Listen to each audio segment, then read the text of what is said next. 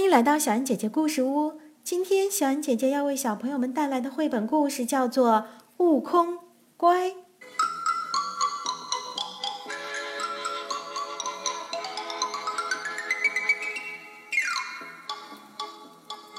这些天，悟空在为一件事情发愁。他奇怪，为什么大家都躲着他？因为啊，你的力气太大了。大象斑斑这样说。原来悟空可以一只手把大象斑斑举起来，在空中打一个圈儿。啊，你的胆子也太大了！青蛙爸爸说完，赶紧跳开。原来悟空让小花蛇卷在他的手指上。欢快地吐着蛇信子。班里最调皮的狼狼阿狗同学抱怨地说：“哦，悟空，你的棍子也太大了，大到让人受不了。”我又不是故意的。悟空感到很委屈，力气和胆子都是与生俱来的。至于金箍棒，那是悟空最珍贵的宝贝，从没用来欺负人呢。悟空很伤心，只想跑到一个没有人的地方躲起来。他抬头看了看天空，上面正挂着一轮圆圆的月亮。他想，月亮上可能没有人。于是，一个筋斗云，他就飞到了月亮上。咦？这里有个门。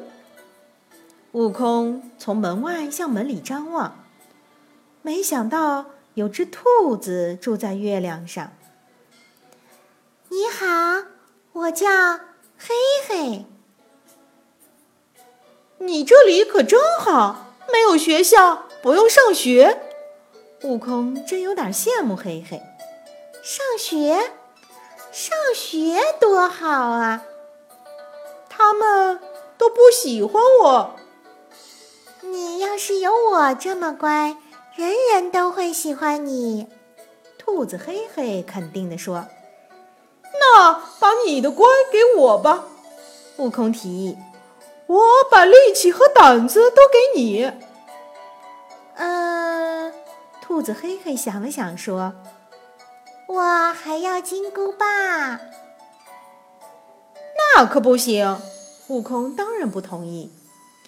你可以保留金箍呀，兔子指着悟空的头上说：“金箍和金箍棒就差一个字，差不多，差不多啊。”那可差多了，金箍棒，金箍棒代表我的光辉岁月呀。最后，悟空还是咬咬牙，用力气和胆子再加金箍棒。交换了好大一包，乖。兔子嘿嘿得到了悟空的金箍棒、力气还有胆子，高高兴兴地上学去了。重新回到学校的悟空，乖是乖了，不过他的力气没有了，身体轻得像一根稻草。大象斑斑和他打招呼：“悟空。”呼哧一声，立刻把它吹出老远。青蛙怕怕在练嗓子，悟空下了一个大跟斗。怕怕很奇怪：“哎，悟空，你的胆子哪儿去了？”狼狼阿狗发现悟空没有金箍棒了，兴高采烈地招呼同学们：“哈哈，大家快来呀！这下我们不怕他了。”悟空大叫：“我没有欺负人呢！看，欺负人的人在这儿呢！”原来兔子嘿嘿有了力气、胆量，还有厉害的金箍棒之后，到处闯祸。哈哈，上学真好玩！从来没上过学的嘿嘿成天闯祸。他以为大家都这样，欺负人就要受惩罚。金箍棒闯祸金箍就会收紧。可是现在，金箍棒拿在黑黑的手里，而金箍却还在悟空的头上。哎呀，哎呀，我的头！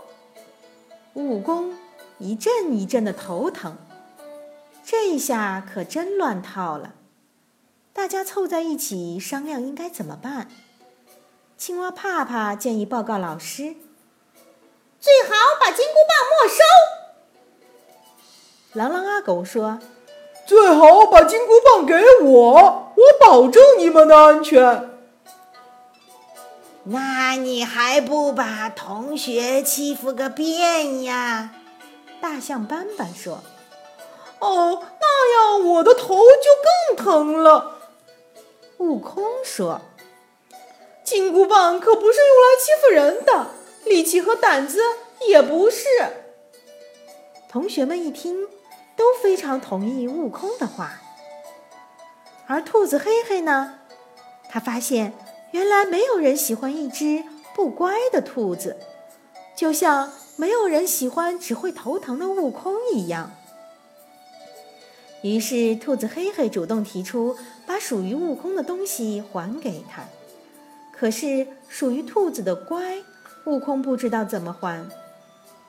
黑黑笑着说：“你留着吧，我们兔子有的是乖。”终于，力气、胆子和金箍棒又回到悟空手中。我又是以前的我了！悟空高兴地喊着。青蛙怕怕向悟空解释：“啊，以前我们不是不喜欢你，而是……”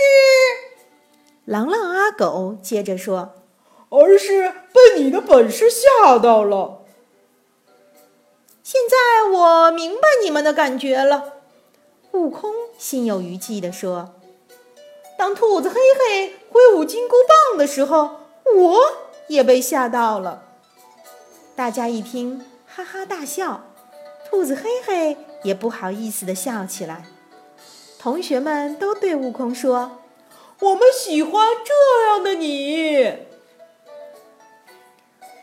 故事到这里就讲完了。在这本《悟空乖》中，悟空的形象是一个英气勃勃的男孩，但是呢，却总有一股忧郁的气质。他的本事那么大，可他为什么还不开心呢？因为他没有朋友吗？其他的小动物们不喜欢悟空吗？为什么不喜欢？这些疑问成为推进故事的动力。结果大家都看到了。在同一所学校里，有人很乖，有人不乖。而所谓的乖，不能简单的解释为听话的意思，而是与人相处所必须的智慧和态度。儿童并非不在意人际关系，事实恰恰相反，在一个纯儿童的环境中，彼此的关系非常花心思维系，失去朋友绝对是一件大事。悟空渴望朋友，兔子黑黑也渴望。他们通过交换乖与找到与人相处的最佳方式，那就是保持真实的自我。好了，今天的小恩姐姐故事屋就到这里了，我们明天见。